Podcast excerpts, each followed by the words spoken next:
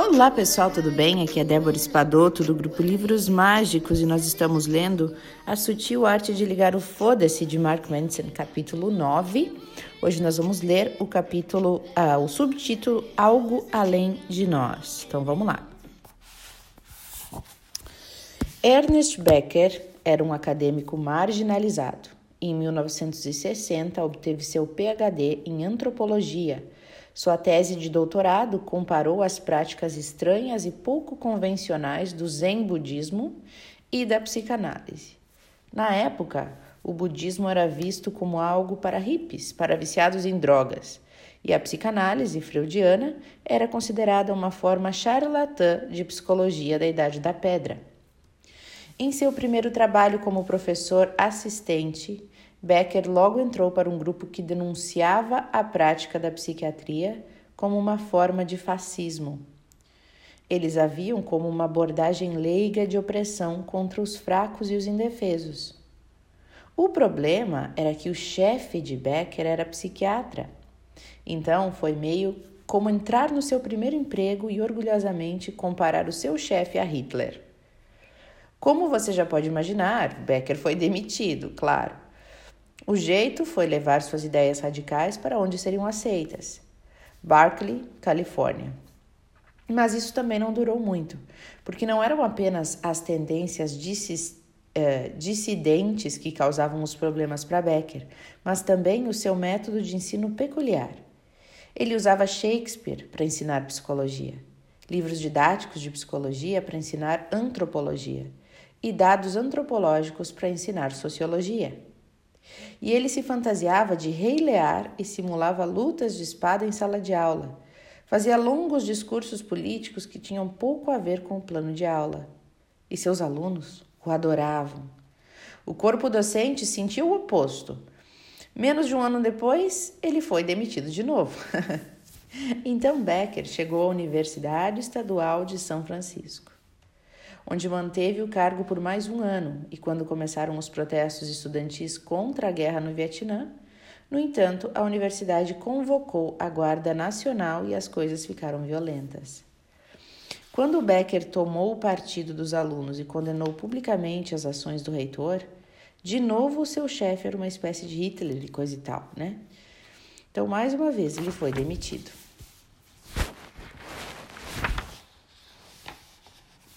Becker mudou de emprego quatro vezes em seis anos. E antes que ele fosse demitido do quinto, ele teve câncer coloretal. O prognóstico era bem ruim e ele passou os anos seguintes na cama, com poucas chances de sobreviver. Então decidiu escrever um livro. Falaria sobre a morte.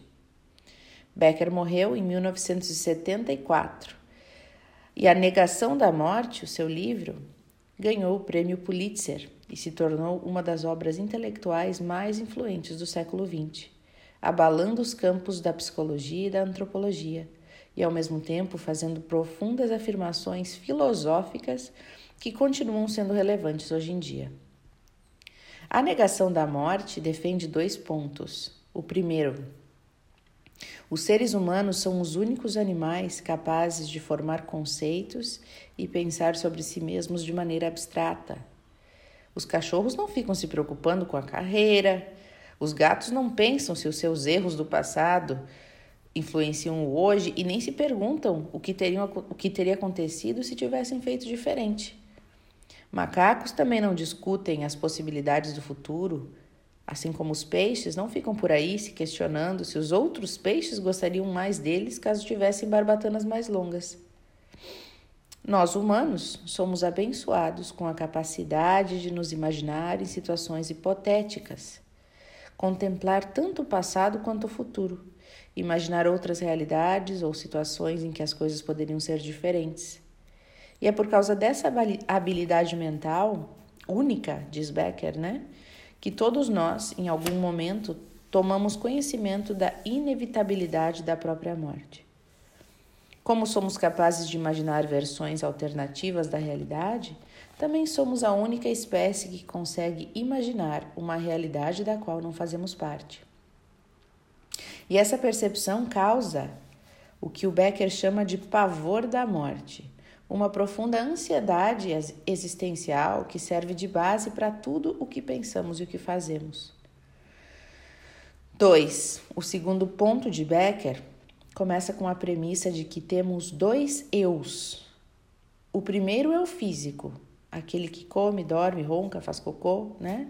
E o segundo é o conceitual, a nossa identidade, a forma como nos vemos. E o argumento de Becker é o seguinte: todos sabemos que o eu físico vai acabar morrendo e que a morte é inevitável. E essa inevitabilidade, em algum nível inconsciente, nos mata de medo. Portanto, para compensar o medo da inevitável perda do eu físico, nós tentamos construir um eu conceitual que vai viver para sempre. E é por isso que as pessoas se esforçam tanto para colocar seu nome em prédios, estátuas, lombadas de livros. E é por isso que nos sentimos impelidos a dedicar tanto tempo aos outros, especialmente às crianças, na esperança de que a nossa influência, o nosso eu conceitual, dure muito mais tempo que o físico na esperança de sermos lembrados, reverenciados, idolatrados muito depois que o nosso eu físico deixar de existir.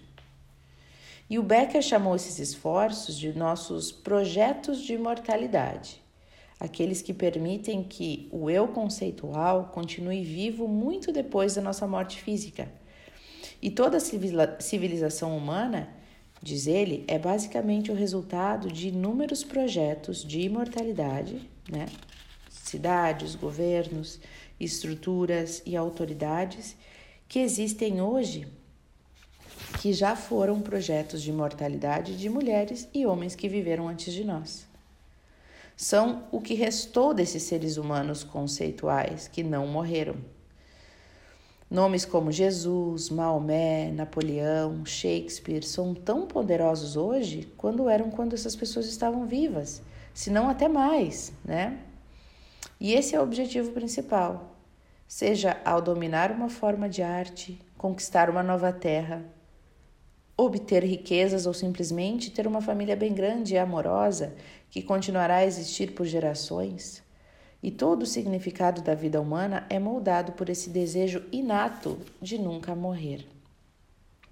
Religião, política, esportes, arte e inovações tecnológicas são o resultado dos projetos de imortalidade das pessoas.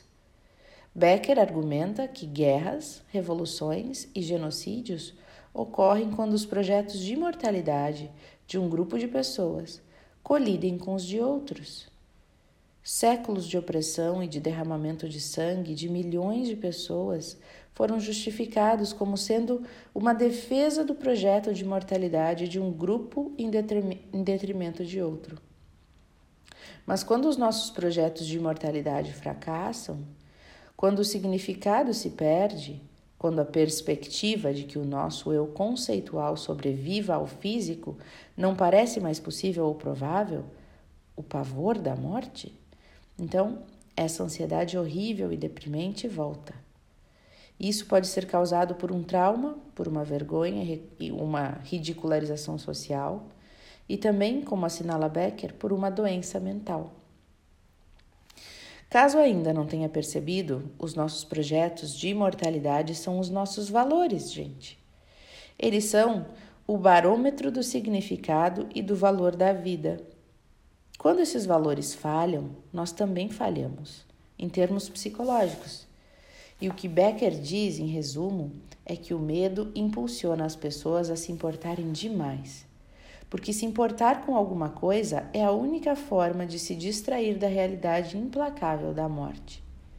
E estar pouco se fudendo para tudo é alcançar um estado quase espiritual de aceitação da enfermidade e da própria existência.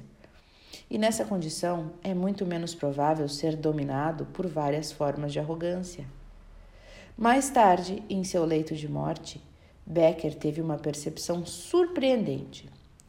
Os projetos de mortalidade das pessoas eram o problema e não a solução.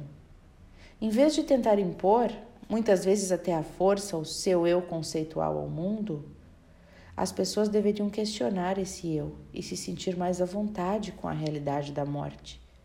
E o Becker chamou isso de antídoto amargo e tentou ele mesmo aceitá-lo enquanto contemplava o próprio fim.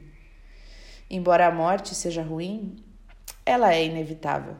Então, não devemos evitar essa verdade e sim aceitá-la da melhor forma que podemos.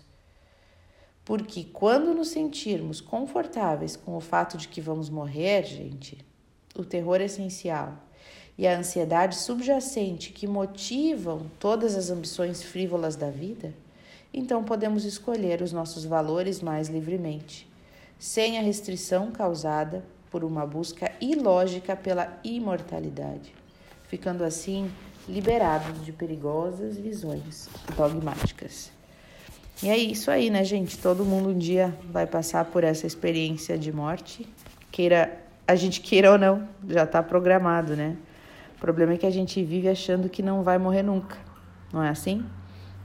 E, e às vezes a gente esquece, né, de que isso aí é certo. A gente se preocupa tanto com dinheiro, com coisas materiais, que no fim a gente não vai levar junto, né? A vida é só uma passagem, uma, uma experiência, uma aventura que tem tempo para terminar, que tem hora para terminar. Então, isso é bom a gente lembrar de vez em quando, porque a gente normalmente esquece, não é mesmo? Tenha uma ótima reflexão hoje você no seu dia, ótimo dia e até o nosso próximo encontro.